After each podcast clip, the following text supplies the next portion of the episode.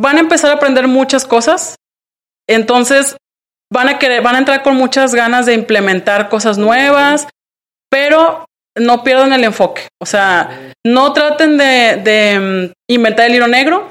Mejor hagan sinergia con otros, o sea, entiendan a otras áreas, hagan sinergia con ellas, entiendan dónde pueden colaborar. Si alguien ya hizo algo, pues métanse ahí a ese proyecto, ayúdenles, tomen eso que ya, ya va, ya está desarrollado.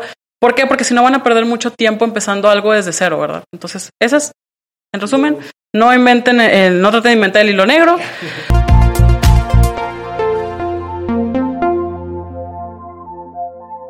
¿Qué tal? Buenas tardes, bienvenidos a Café de Datos, su podcast de analítica y transformación digital. El día de hoy tenemos una invitada, muchas gracias porque la primera chica de la temporada, Mail, por venir, ahorita platicamos como quiera. Pero antes de empezar, les quiero recordar a todos y a todas las que están escuchando que se puedan suscribir. Si están en Apple, nos den una calificación.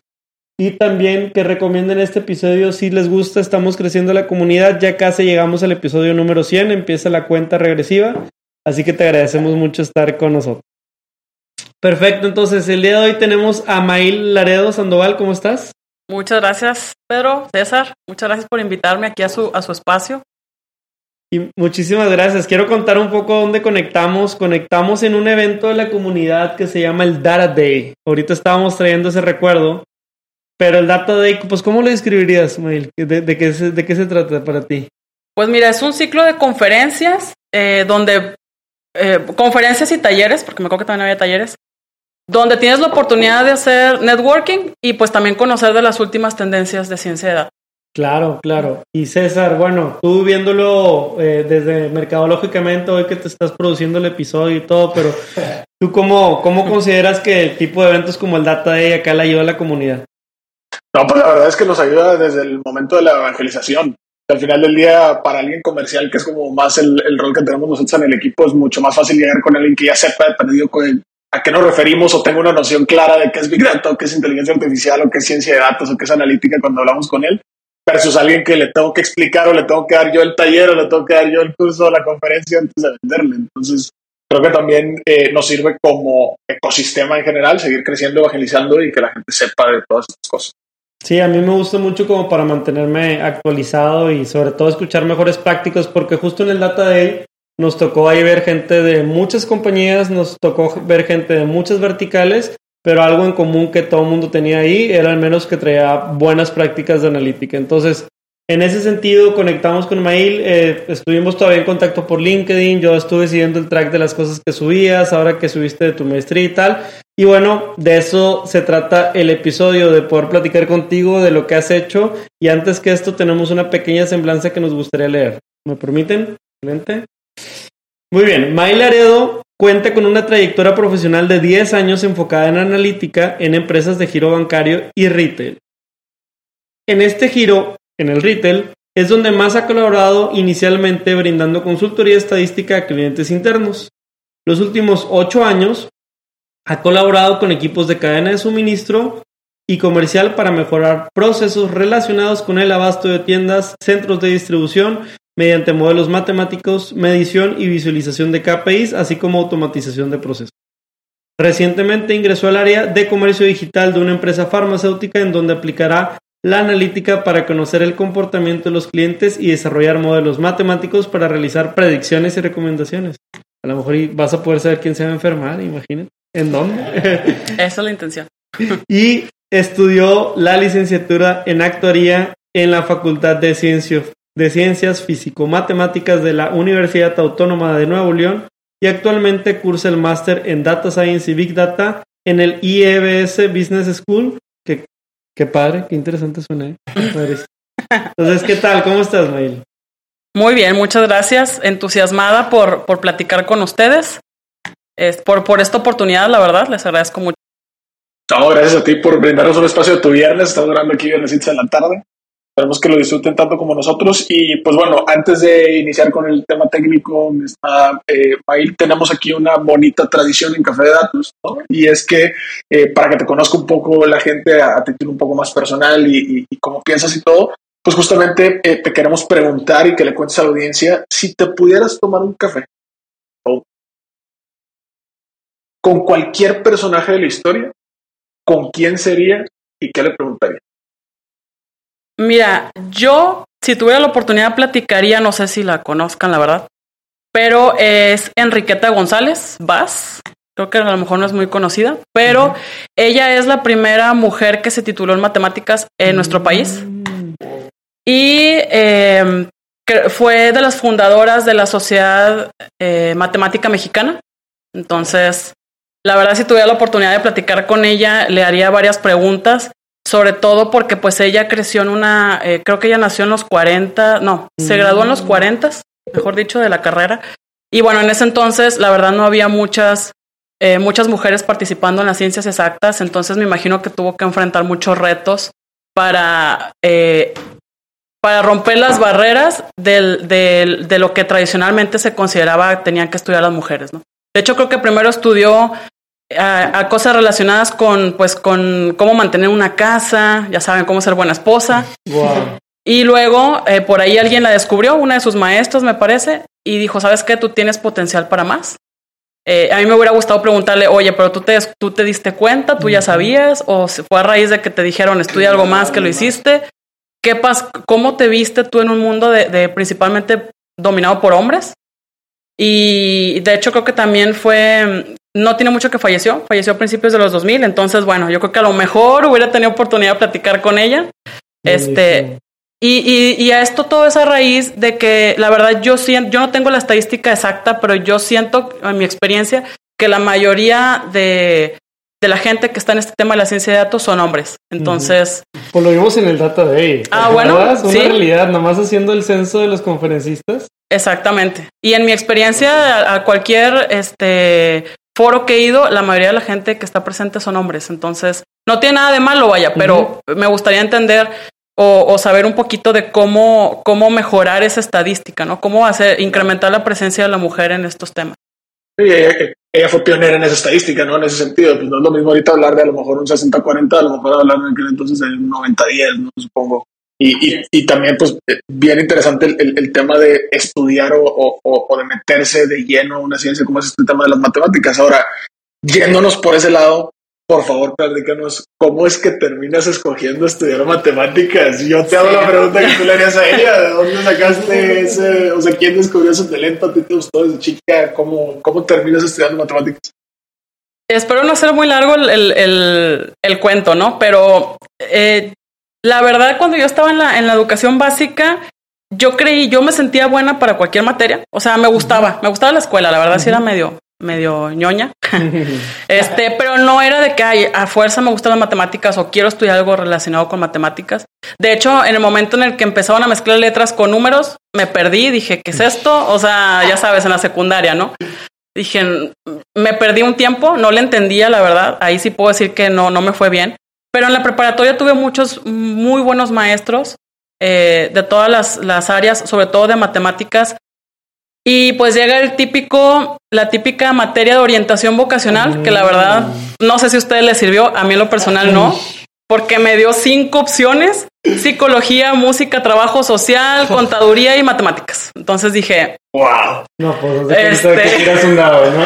Sí, o sea, saqué un volado a ver cuál sale y dije, oh, híjole, pues una de las tareas era ir a, a investigar este a, con exalumnos o con maestros dije, alguien que ya estuviera en ese, eh, pues para conocer más la carrera, ¿no? Me acuerdo que fui a FACPIA, hablando de la uni, fui a FACPIA, fui a Físico-Matemáticas y creo que fui a Trabajo Social. ¿Qué, qué FACPIA, para quienes nos escuchen, es sí, Psicología? Fa eh, Facultad de Contaduría Pública y de Administración, Facultad de Trabajo Social y Facultad de Físico-Matemáticas. Gracias. Eh, dije, bueno, pues eh, dicen que es muy bien pagado la contabilidad, me voy a meter a contabilidad, me gustan sí. los números, se me dan, me voy a meter. Eh, a última hora, eh, por razones del destino, me acuerdo que el día que me iba a escribir, llegué temprano, me di una vuelta por la uni y dije, ¿sabes qué? No, se me hace que mejor me voy a meter a físico matemáticas. Fue una decisión así de última día. hora, el mero día de la inscripción. Wow. Y, pero era una de las opciones, no es como que ah, se bueno. me ocurrió. Ya pero, conoces el plan de estudios al menos. Sí, claro. Lo que sí tenía muy, muy seguro era, yo no quiero matemáticas puras, quiero matemáticas aplicadas me metí a esa facultad a la carrera de ciencias computacionales. Mm. Que luego, este, después de un tiempo de estar ahí, me di cuenta que no era lo mío. yo decía, no me gusta programar, irónicamente, no es lo mío. Mis compañeros se ve que aprenden afuera de aquí, yo me estoy quedando con lo que veo en la escuela, entonces no, no es lo mío, no, pero no sé qué hacer. O sea, me salí un año sabático, me tomé un año sabático y regreso y resulta que se crea esta carrera de actuaría que yo no sabía ni con qué se comía, no sabía qué era, pero vi el plan de estudios y me gustó mucho. Dije, estas son las matemáticas aplicadas que yo en realidad buscaba. Entré a esta carrera y la verdad no me arrepiento. O sea, eh, en resumen, mm, de niña yo no sabía que me iba a dedicar a esto. La verdad creo que la vida me fue llevando un poco a esto, pero no me arrepiento. Eh, creo que fue una muy buena decisión. Y ahorita sí me gusta programar. ya que, ya, que lo apliqué. ya, que le agarraste el objetivo, un proyecto bonito. Ya, que le agarré la aplicación, la verdad. Pero bueno, así fue la, historia. Y, una pregunta bien rápida: ¿el balance de, de géneros en tu carrera cuál era?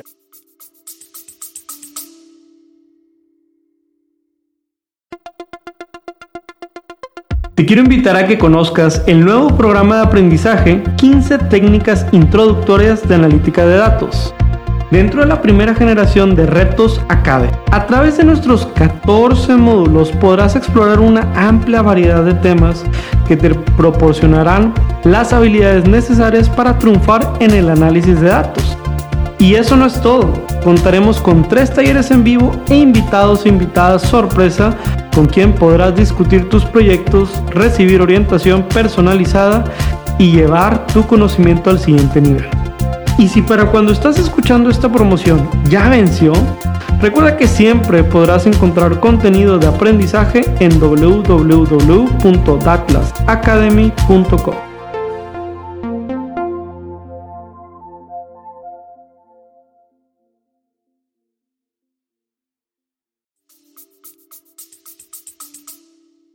Eh, mira, de ciencias computacionales creo que sí estaba 50-50, la verdad.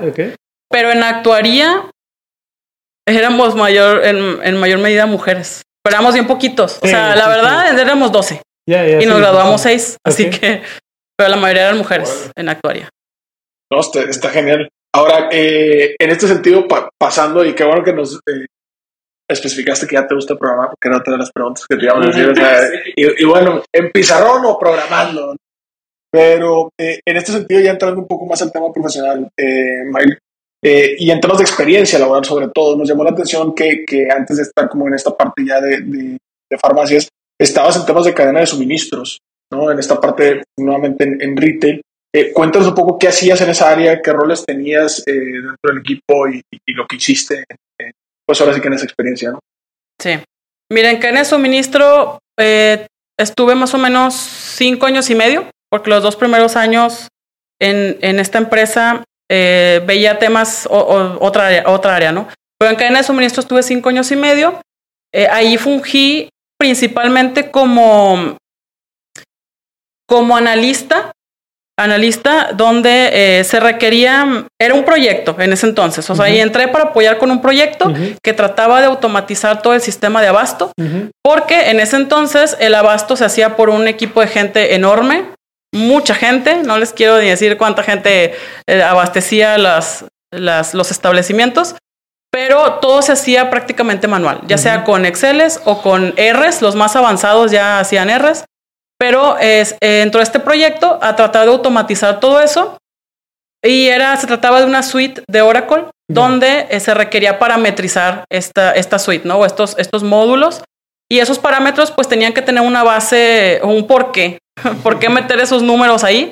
Querían una base estadística, entonces eh, estaban buscando a alguien que tuviera el perfil analítico y ahí estuve colaborando más o menos dos años en ese proyecto en específico.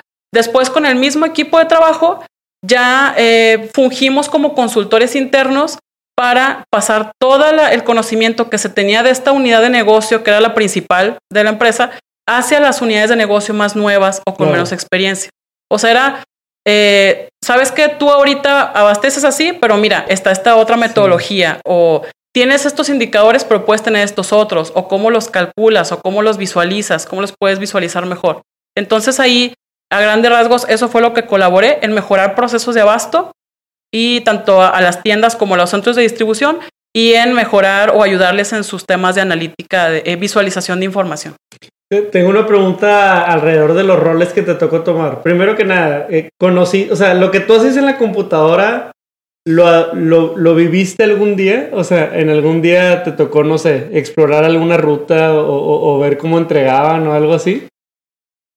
Mm, no, fíjate que no, me, me tocó más bien estar en una de las tiendas y entender, es que no, no era tan, yo no lo vería tanto como tema de analítica, la verdad, yo lo vería más como tema de entendimiento del negocio, de saber por qué, por qué hay ciertas restricciones, por ejemplo, de espacio, este, del entorno, pero así que tú dijeras, ver el modelo vivo, o sea, ya en la vida real, no. No, está, bien, y a, lo mejor dices, bueno, al momento de ver que, que llegas a, una tienda o lo que sea y que hay algo, a lo mejor tú puedes decir, eh, a lo mejor uno de los modelos que, que yo aporté o yo colaboré está detrás.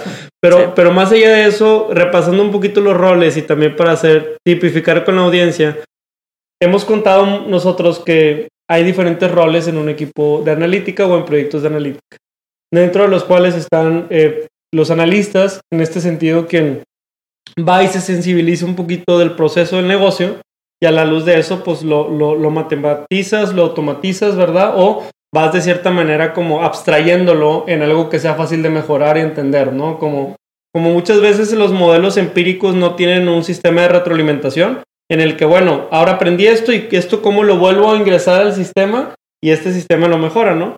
También tuviste un rol de consultoría en el que, por ejemplo, pues mucha gente piensa que el rol de la ciencia de datos es de que, ah, bueno, quedarte en la computadora codeando, ¿no? Oye, pues son juntas, son charlas, son cabezazos, son canas que te salen, porque pues al final eh, el modelo va a tener o el proyecto va a tener eh, disrupción en el negocio y gente que durante muchos años lo hacía de una manera, en este caso en Excel, pues, pues tú le estás viniendo a decir, oye, ¿sabes qué? Eh, cámbiale aquí, cámbiale allá y ¿Y por qué? Y hasta la típica persona, bueno, ¿y luego yo qué voy a hacer? ¿No? Si, si, si te cuento todo lo que sé.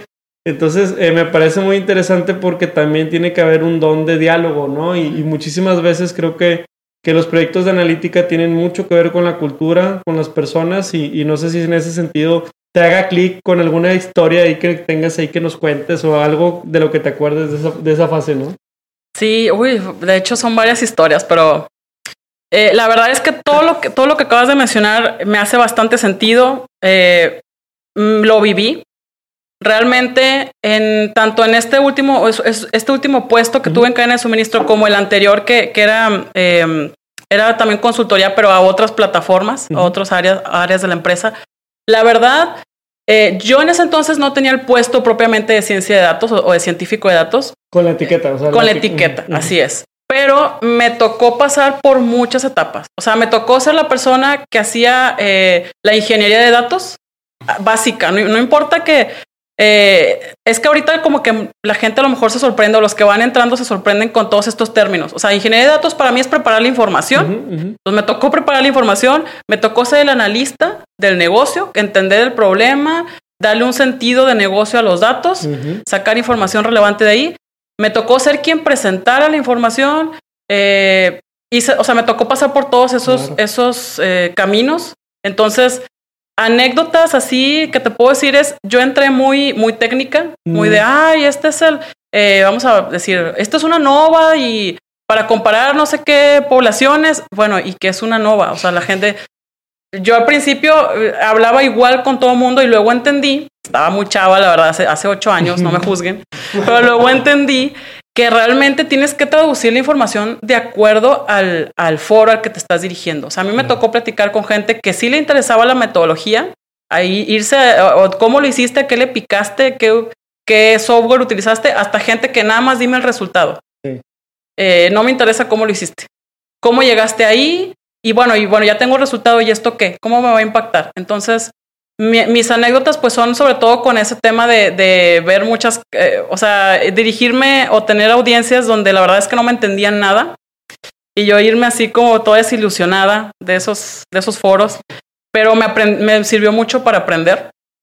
Otras anécdotas es que eh, en, esta, en, esta, en esta trayectoria me tocó mucho trabajar con gente que estaba ya muy casada con ciertos términos y a mí se me hacía muy chistoso porque me decían cosas como, es que quiero hacer correlaciones de todas las variables y quiero saber qué le impacta la venta. Y yo así de, bueno, es que para hacer correlaciones te tienen que cumplir ciertas ciertos supuestos, ¿verdad? Pero no, o sea, ellos tenías que hacer correlaciones sí o sí, no, no importaba. Y la, a mí era, me, me, daba risa y a la vez como un poco de decepción porque pues estás en una empresa, entonces tienes que hacer al final lo que pues te indican eh, y, y, al mismo tiempo tener las, las, herramientas o las armas para convencerlos de por qué no va por ahí. Pero al principio yo recién eh, ingresada a ese ámbito, pues era de que bueno, pues lo voy a hacer porque tú me lo dices, pero en realidad a mí no me hace sentido. Sí. Entonces, eso me pasaba muchísimo. Eso de, de, una que yo me faltaba traducir la información y otra que me hacían, me decían, me pedían cosas que a mí no me, no me hacían sentido. Sí, influir. Influir es un paso importante. Tenemos en, en la plataforma de Academy un curso que se llama Storytelling de Datos y en ese curso hay una lámina que dice con ganas, hice la red neuronal más sofisticada que nadie más y porque nadie le importa. ¿Sabes? O sea, de que y porque nadie le importa. Eh, este, siento que, que cuando vas y, no sé, admiras en justas proporciones un platillo que alguien preparó, ay, qué rico sabe. Esa persona lo primero que te dice los ingredientes y cómo lo cocinó. Pero hay veces que, que, que en los negocios el pragmatismo está por encima de, de la metodología. Y creo que, que, es un balance, ¿no? Eh, y sobre todo eso que dices, influir también, para, para ser honestos, todavía eh, terminamos siendo jóvenes relativo a lo que es la edad promedio de un corporativo. Entonces, a veces lograr la confianza y que te escuchen, este, cuesta tiempo, pero qué padre que puedes contarnos que, que en el camino fuiste aprendiendo y que no fue algo de cambiar de switch, ¿no? Pues es, es uno, uno, uno. En este sentido, eh, nos acabas de, de, llevarme este viaje de todo lo que sucedió durante ese proceso previo a y ya en la cadena de suministros y todo ahorita ya llegando a donde estás el día de hoy, que es esta parte más como de, de farmacias, el sector salud, retail igualmente, pero en la parte de farmacias, cuéntanos de qué se trata tu día a día, o sea, qué, qué tan diferente era antes y cuál es el proyecto que hoy te tiene, pues ahora sí que más entusiasmada o más eh, lleno tu calendario. Sí, mira, eh, hay muchas diferencias. La verdad es que en, en el puesto anterior eh, sí contribuía a la analítica, obviamente, pero era mucho también tema de operación, de cada, bueno, ya le brindas cierto servicio a, tus clientes internos, eh, eso hay que mantenerlo cada mes, cada semana, y es, era mucho ya operación o mantener lo que ya habías desarrollado. No, no habían desarrollos nuevos o propuestas nuevas. Y acá es completamente distinto. Acá ya hay un área específica de analítica que, se, que, que ya trae todo el tema de, de ciencia de datos. Además, apalancado con otro país que este, o sea, esta, esta empresa tiene presencia internacional, entonces no, aquí donde yo estoy no es la matriz, la matriz está en, en, Chile.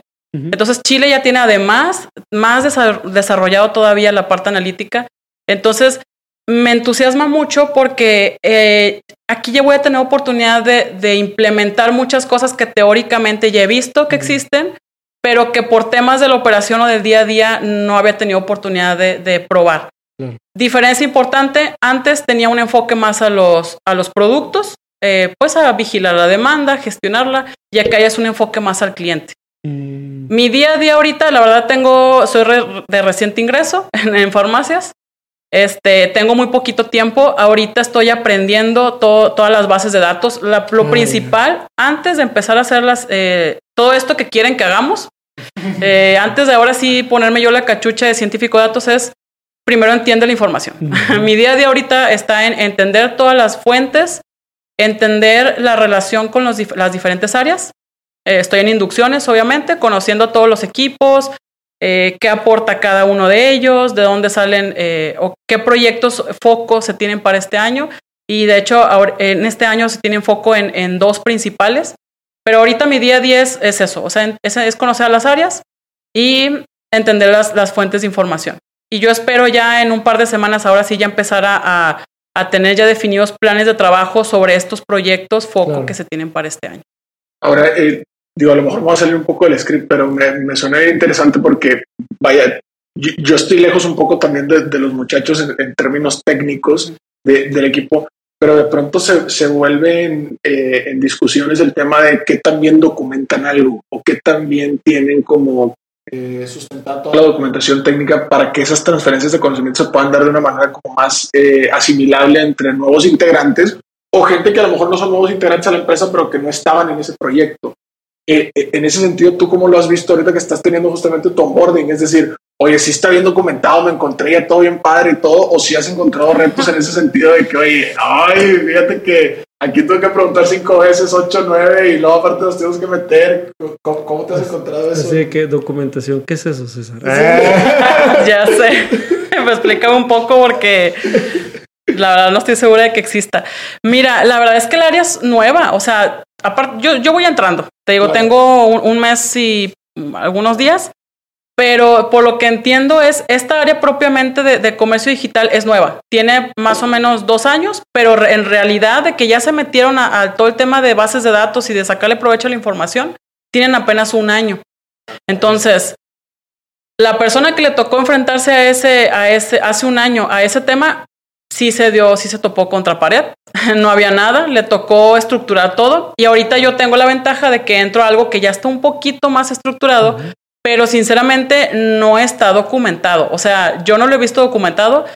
Toda la gente tiene mucha experiencia y sabe de lo que habla y es lo que me han compartido, pero no hay nada así oficial de que digas, mira, este es el glosario de, el glosario de, de indicadores, este, o el mapeo si acaso nada más está como que la relación de las tablas de información, pero, pero los indicadores que se han construido o las nuevas tablas que se han creado, la verdad es que hasta donde yo sé, no está. Entonces, eso también va a ser parte del trabajo en el que yo voy a colaborar, como que darle un poquito más de, estructura, porque a falta de, recursos o a falta de manos, eh, también esta persona que, ha estado, que, está, que estaba antes sola, pues ha estado muy metida en la operación. Entonces, pues no ha habido ese tiempo, pero la verdad es que es una necesidad porque el día de mañana puede que no estemos y pues que venga alguien nuevo y requiera tener una base sobre, que, sobre la cual partir. Entonces, ahorita no he batallado porque la gente lo sabe, pero si esa gente ya no está, pues ahí sí habría mucho problema.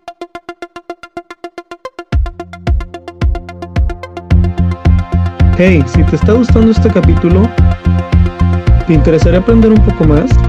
Te invitamos a Atlas Academy, nuestro nuevo lanzamiento en donde compartimos cursos, podcasts, blogs, playbooks y muchos recursos más de aprendizaje.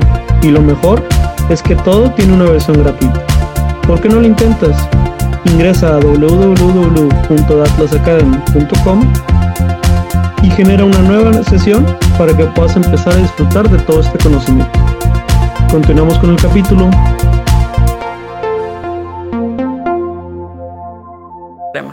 Sí, es importante, digo, que, quiero, quiero empezar a cuadrar algunas prácticas para que no se nos vaya toda la gente que nos escucha. Someramente has, has explicado algunas cosas. Oye, ¿sabes qué? Yo llego y, y, y, lo que espero es entender los datos y la información, ¿no? Y el riesgo de no entenderlos o el riesgo de nada más entender una de las múltiples bases de datos que se pueden utilizar en el negocio pues es que luego puedas caer en novedades o que puedas caer en a lo mejor eh, omisiones, ¿no? Cuando sobre todo quisieras entender el efecto de, del negocio como sistema y no como una parte, ¿no? Entonces, este, eso es importante. Creo que también mencionaste algo clave que es como tratar de consultar sobre cuáles son los, las prioridades, las metas y, y, verdaderamente los logros que el equipo quiere tener al cierre de sus procesos tal vez del año. Y por otro lado, así mencionaste lo del glosario de variables y, creo que esas tres cosas son prácticas que cualquier persona que nos escuche pueda aportar porque este, no es que necesites llegar con, con, sobre todo si vienes de otras disciplinas, ¿no? Mucha gente hoy está entrando a ciencias de datos siendo no nativo en ciencia de datos porque obviamente es muy nuevo, sino a lo mejor viene migrando de otro lado y es... Eh, tal vez relájate un poco en el sentido de traer los mejores fundamentos estadísticos o matemáticos, los puedes ir aprendiendo en el camino, pero si hay tres o cuatro cosas claves del negocio, que es lo que acabamos de platicar. Y por otro lado, dentro del onboarding o estas inducciones, a mí me gustaría entender un poquito más eh, qué tipo de preguntas le recomendarías a alguien hacer en una inducción. Porque muchas veces, este, oye, soy el nuevo, si pregunto voy a pensar que estoy medio sonso, ¿verdad? Este, no quiero, o no, ¿sabes qué? Me da miedo preguntar, porque no, y, por otro lado, siento que tú eres una persona que, puede plantearse y ser extrovertida porque conoce la razón de lo que está preguntando, o sea, lo estás entendiendo porque al final lo quieres usar. Pero no sé si nos puedas dar un par de preguntas que tú crees que cualquier persona que entre a un equipo a lo mejor pueda, pueda, pueda ser relevante para esa persona, ¿no? Sí. Mira, obviamente salen preguntas en el, sobre la marcha, conforme te van explicando los procesos, van a haber dudas. pregunta todo, o sea, ellos entienden que acabas de entrar, entonces no te vas a ver mal, sinceramente. Eh, se vale decir, ¿sabes qué? No estoy entendiendo esto que me dices. O sea, hay, a veces hay palabras que repiten mucho y que repiten no nada más ellos, sino otras áreas. Y dices, ¿sabes qué? Si lo están repitiendo mucho es porque es algo muy importante. Entonces, que no te dé pena preguntar, oye, ¿y estas siglas qué significan? Porque hay, bueno, esta empresa en la que yo estoy se basa mucho en siglas. No sé si así sean todos lados, pero todo el mundo trae que el proyecto tal, que si los productos no sé qué, y, o sea, siglas. Para cortar palabras, entonces, eso es básico. Haz, eh, haz tu glosario de términos ahí, este, porque te va a servir. Es, y otras, hay dos preguntas que yo hice que, que igual por ahí mi jefe me decía, todo el mundo te va a tupir con nuevos pedidos, saben que ya entra un nuevo científico de datos y todo el mundo va a querer sacar provecho de eso. Me dice, pero no te voy a limitar, así que tú pregúntales lo que quieras. Entonces yo les pregunté, ¿qué esperas de mi área? O sea, ¿qué esperas? Todo el mundo conoce mi área, a lo mejor va a haber puestos en los que no pase, no pase así, pero donde yo estoy, todo el mundo conoce el área en la que estoy. Entonces, mi, una de mis preguntas fue, ¿qué esperas eh, de, de, mi área como tal? O sea, esa era una. La otra es, ¿qué retos tienes actualmente en los que crees que podamos eh, colaborar para solucionarlos? Y otra em, era, ¿cuál es el más o menos el servicio o la relación que, actual, que anteriormente han tenido? Yo para entender de que, ah, bueno, eh, por ejemplo, nosotros nos encargamos de la información, pero tú te encargas de definir promociones. Cosa que cuando vas entrando podrías creer que tú puedes definir esas promociones con base en la información, pero no. Las promociones las define alguien más, pero tú puedes dar insights de los datos que vas sacando. Entonces, esas son como esas tres. Los retos, eh, ¿qué esperas, qué esperas de, pues, de mí o de mi equipo? Las expectativas y mm, esta última que les, que les acabo de comentar de, de pues, cuál es la relación que anteriormente han tenido, los servicios que se les han prestado, o al revés, a lo mejor ellos nos han prestado servicios y pues yo también quiero entender cómo esa dinámica, ¿no? Y, y ahora en, en, el deber ser, sobre todo tocando este tema también del onboarding o lo que sea, em, asumiendo que tienes como 10 personas que te están pidiendo cosas y que todo el mundo quiere atención, ¿Cuál es el tip aquí? ¿Cómo le dices? ¿Qué onda? ¿Qué onda? Me, te invito a comer y tú ahí me, me pones encima en, en, los, en las prioridades. O fuera de broma, eh, ¿cuál sería tal vez una buena ejemplo que la audiencia se puede llevar para, para el tema de, oye, yo así priorizo o yo así he visto que conviene mejor priorizar? A veces es verdaderamente una línea de mando la que indica cuál es la prioridad. Hay otras veces que es yo le puedo meter algo en mi criterio y hay otras veces que, que, no sé, digo, situaciones en las que a lo mejor tú hayas vivido, pero no sé si nada más nos puedas compartir tú cómo priorizas y a lo mejor un tip que le pueda quedar a la gente. Sí, eh, bueno, aprovechando esta experiencia donde, donde estoy ingresando a este nuevo equipo, eh, la pauta sí fue esa. Eh, fue, ¿sabes qué? Este año se tiene en foco con dos proyectos en especial o dos objetivos en especial. Entonces, cualquier cosa que te pidan, pues trata de pues no desviarte de esos objetivos.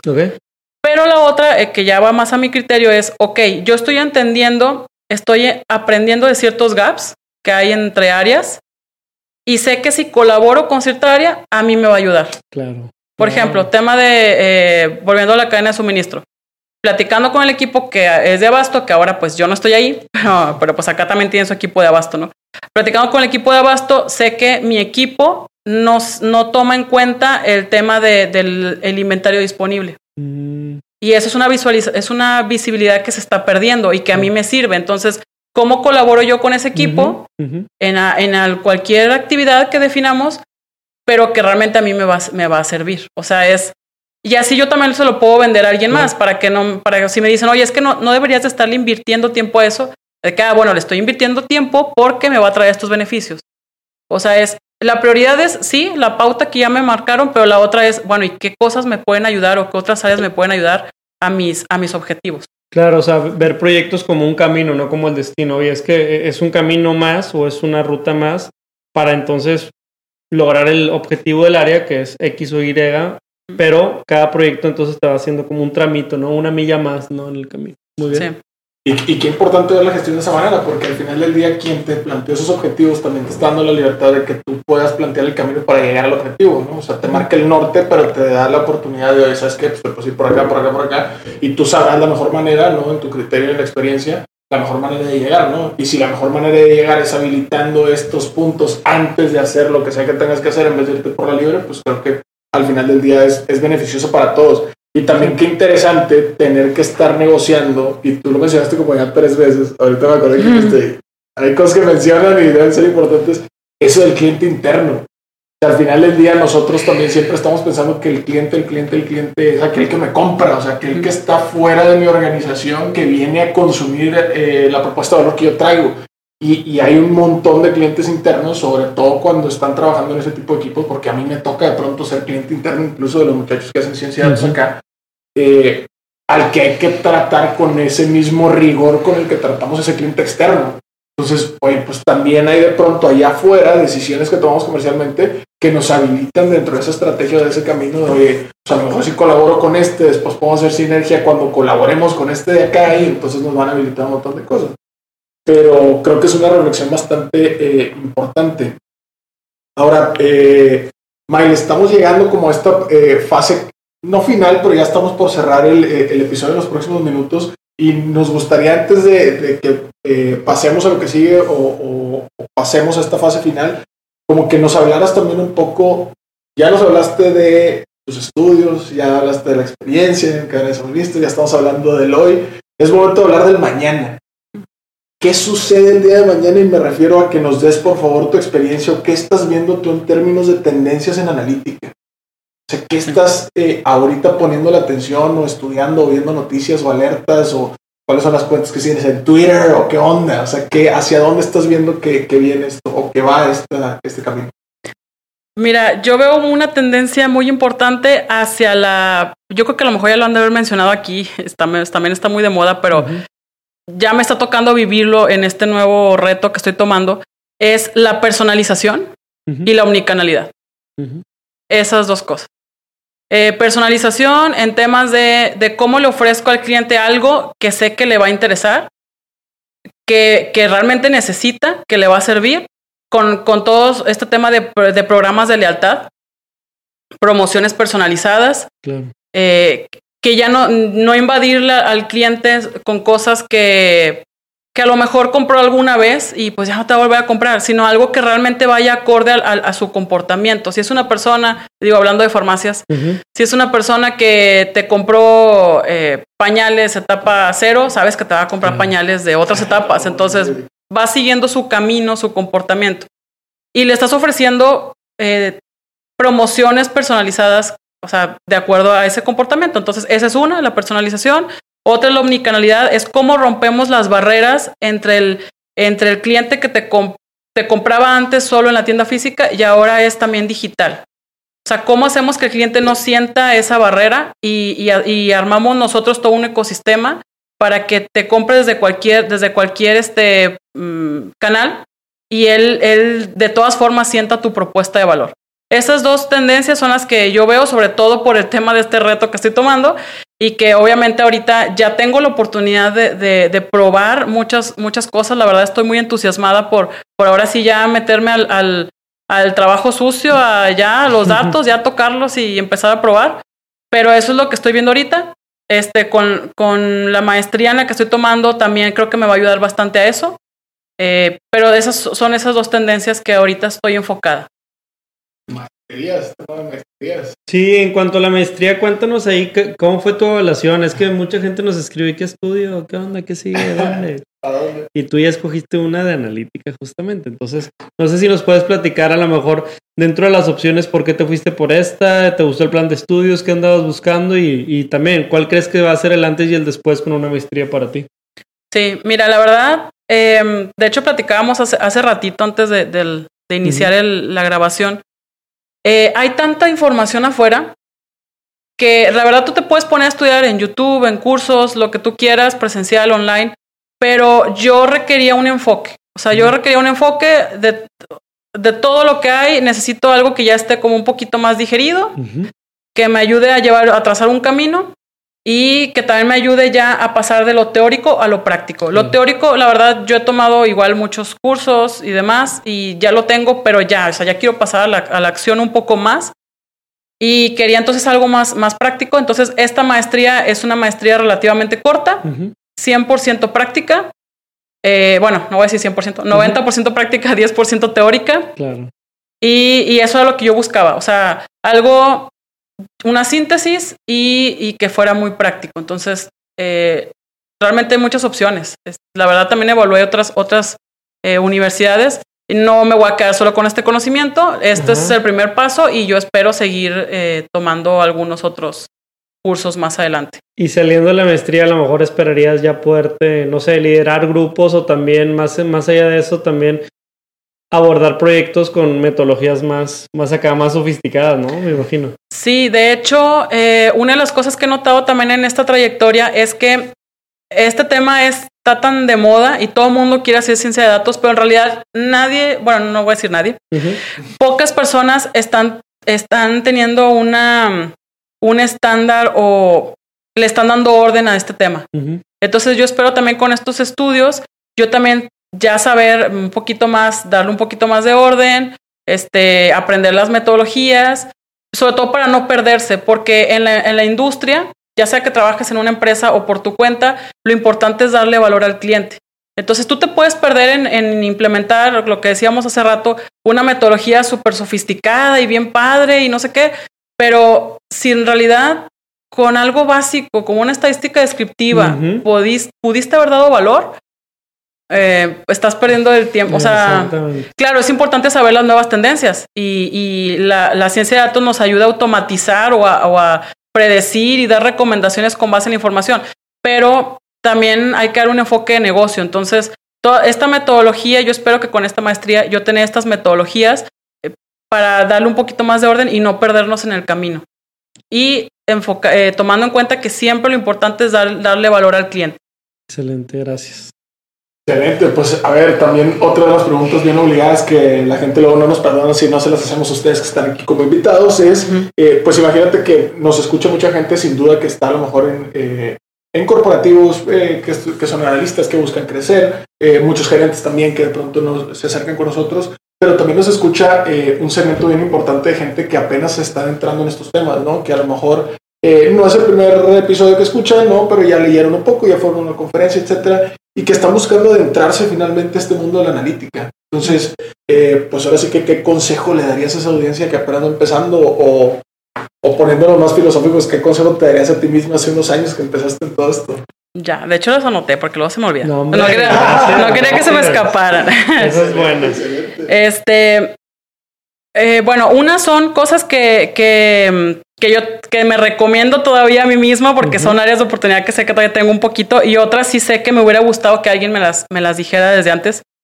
Em, van a empezar a aprender muchas cosas, entonces van a querer, van a entrar con muchas ganas de implementar cosas nuevas, pero no pierdan el enfoque. O sea, no traten de, mm, inventar el hilo negro. Mejor hagan sinergia con otros, o sea, entiendan a otras áreas, hagan sinergia con ellas, entiendan dónde pueden colaborar. Si alguien ya hizo algo, pues métanse ahí a ese proyecto, ayúdenles, tomen eso que ya, ya va, ya está desarrollado. ¿Por qué? Porque si no van a perder mucho tiempo empezando algo desde cero, ¿verdad? Entonces, esas en resumen, no inventen, no traten de inventar el hilo negro. Otra, eh, Trata de tener un poco de sentido de urgencia. La verdad, en todo este tiempo siempre nos dicen, es que para la ciencia de datos se requieren meses. Sí, sí se requieren meses para hacer un proyecto, un modelo, pero eh, volvemos al punto del, valor. Eh, hay que hacer que, que lo que hacemos genere un valor y para ello hay que tener sentido de urgencia. Entonces, no perdernos y decir, entender el problema. Si tú entiendes el problema, vas a poder desarrollar algo, aunque sea muy básico, pero que genere valor. Entonces, ese sentido, no, no perder el sentido de urgencia. Ah, va a haber a veces pedidos que te van a decir, yo necesito que me saques una proyección, una estimación de ventas de aquí a mañana.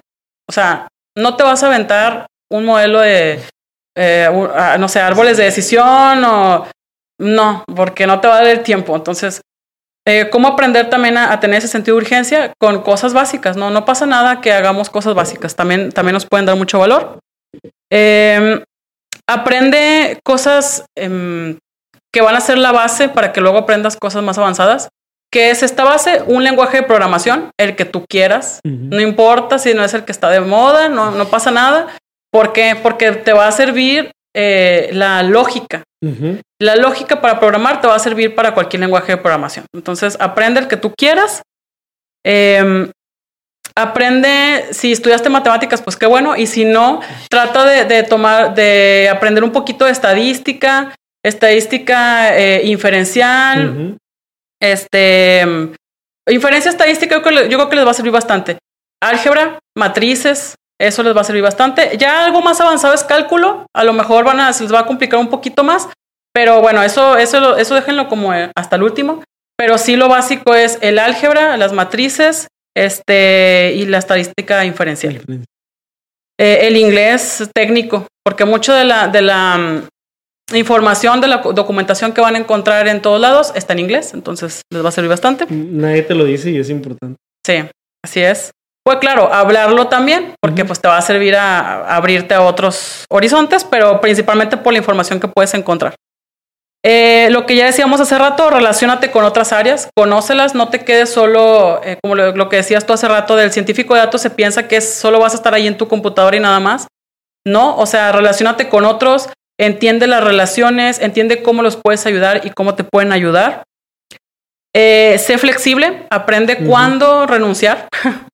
A veces nos enfrascamos mucho en algo de que es que tiene que salir y tiene que salir. No, se, hay que saber decir, ¿sabes qué? Por aquí ya no es. Mm. Aprende de eso, vuelve a empezar.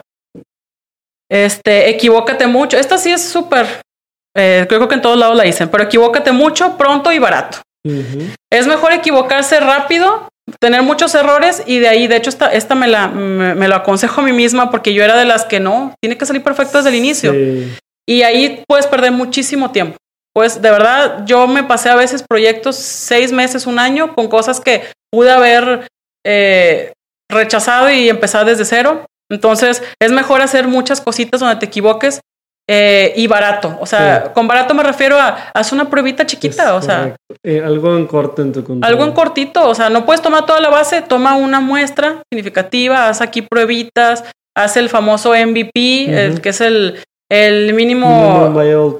así es, o sea, lo mínimo que necesitas para que algo funcione. Entonces, eso sirve bastante. Eh, inscríbete lo más que puedas en, o sea, relacionate que tu mundo sea ciencia de datos. o sea, inscríbete a grupos, eh, tanto de Facebook, este, conferencias, asiste a cursos, eh, todo lo que te puedas empapar de, de analítica eh, te va a servir. No importa que sea muy básico, por algo se empieza, poco a poco puedes ir subiendo la, complejidad, pero es importante rodearte de todos esos temas. Y eh, pues una frase que me gustó mucho es, los hábitos son el interés compuesto de la mejora continua. Entonces, eh, toma esto como tu día a día, dedícate un tiempo siempre. no quieras aventarte todos los cursos en una semana, ¿no? Con que veas un poquito cada día, este, el hábito va a ser que, que pues el día de mañana implementes muchas cosas. Entonces, yo creo que esos son como ahorita las, las cosas que a mí me hubiera gustado que alguien me dijera. No, este... muy bonito lista y de verdad te súper agradezco por tomarte el tiempo de redactarlas, prepararlas. Este, lo que más me gustó de todo el episodio, o sea, platicamos cosas bien bonitas, pero esto, esto me hace clic. Creo que también hace resonar un poquito lo que a veces en nuestro equipo hacemos de que, oye, es que no lo encontré y es que no se le... Oye, un hallazgo es que no funcionó. es. es tan válido como decir, o sea, una, estamos experimentando y cuando estás en una ciencia de experimentación, pues verdaderamente así funciona. Y también lo que decías ahorita de del el fracasa barato y el eh, pues, pues también, o sea, en cierto sentido es porque algo tan robusto desde el principio empieza tranquilo, ¿no? Llévate la valija ligera, como quien dice, para que puedas regresar rápido y no te pese y este último punto que mencionas del relacionamiento, eh, desayuna, come y cena durante ese tiempo que quieras dedicarte a, aprender, o sea tu turno, oye, grupos, eh, sociedades, podcasts, videos, etcétera, etcétera. Y como quien dice, ¿no? Hay, hay, hay veces que primero no sabes y escuchas. Y luego hay veces que aprendes y documentas. Y después ya tú le empiezas a enseñar a alguien y luego ya tú toda esta línea que hiciste, pues ya la usas para tu trabajo y para tu día a día, ¿no? Pero justamente, pues, ojalá que en el espíritu de si te vuelves una persona chica o chico que aprenda mucho de ciencia de datos, le puedas regresar algo al ecosistema de lo que tú absorbiste, ¿no? Muy bien. Perfecto, pues creo que estamos dando perfectamente en el tiempo. Muchísimas gracias a todos los que eh, nos están escuchando. Muchísimas gracias, Mike, por muchas gracias. Eh, estar aquí con nosotros, por regalarnos tiempo de tu viernes. Y pues bueno, recordarle a todo el mundo que eh, se suscriban, que lo compartan y que también todo lo que estamos platicando, justamente ciencia de datos y aplicaciones en retail, en farmacias y en cualquier otra industria va mejor con café. Nos vemos en el próximo. Animo a todo. Bye. Hasta aquí el podcast de hoy. Gracias por escucharnos. Puedes seguir disfrutando de tu café y aprendiendo de analítica de datos en nuestro blog, con más de 180 columnas acerca de analítica, emprendimiento y transformación digital. Visita blogdatlas.wordpress.com y disfruta del contenido. Finalmente, no olvides suscribirte a Café de Datos, el podcast de Datlas. Hasta la próxima.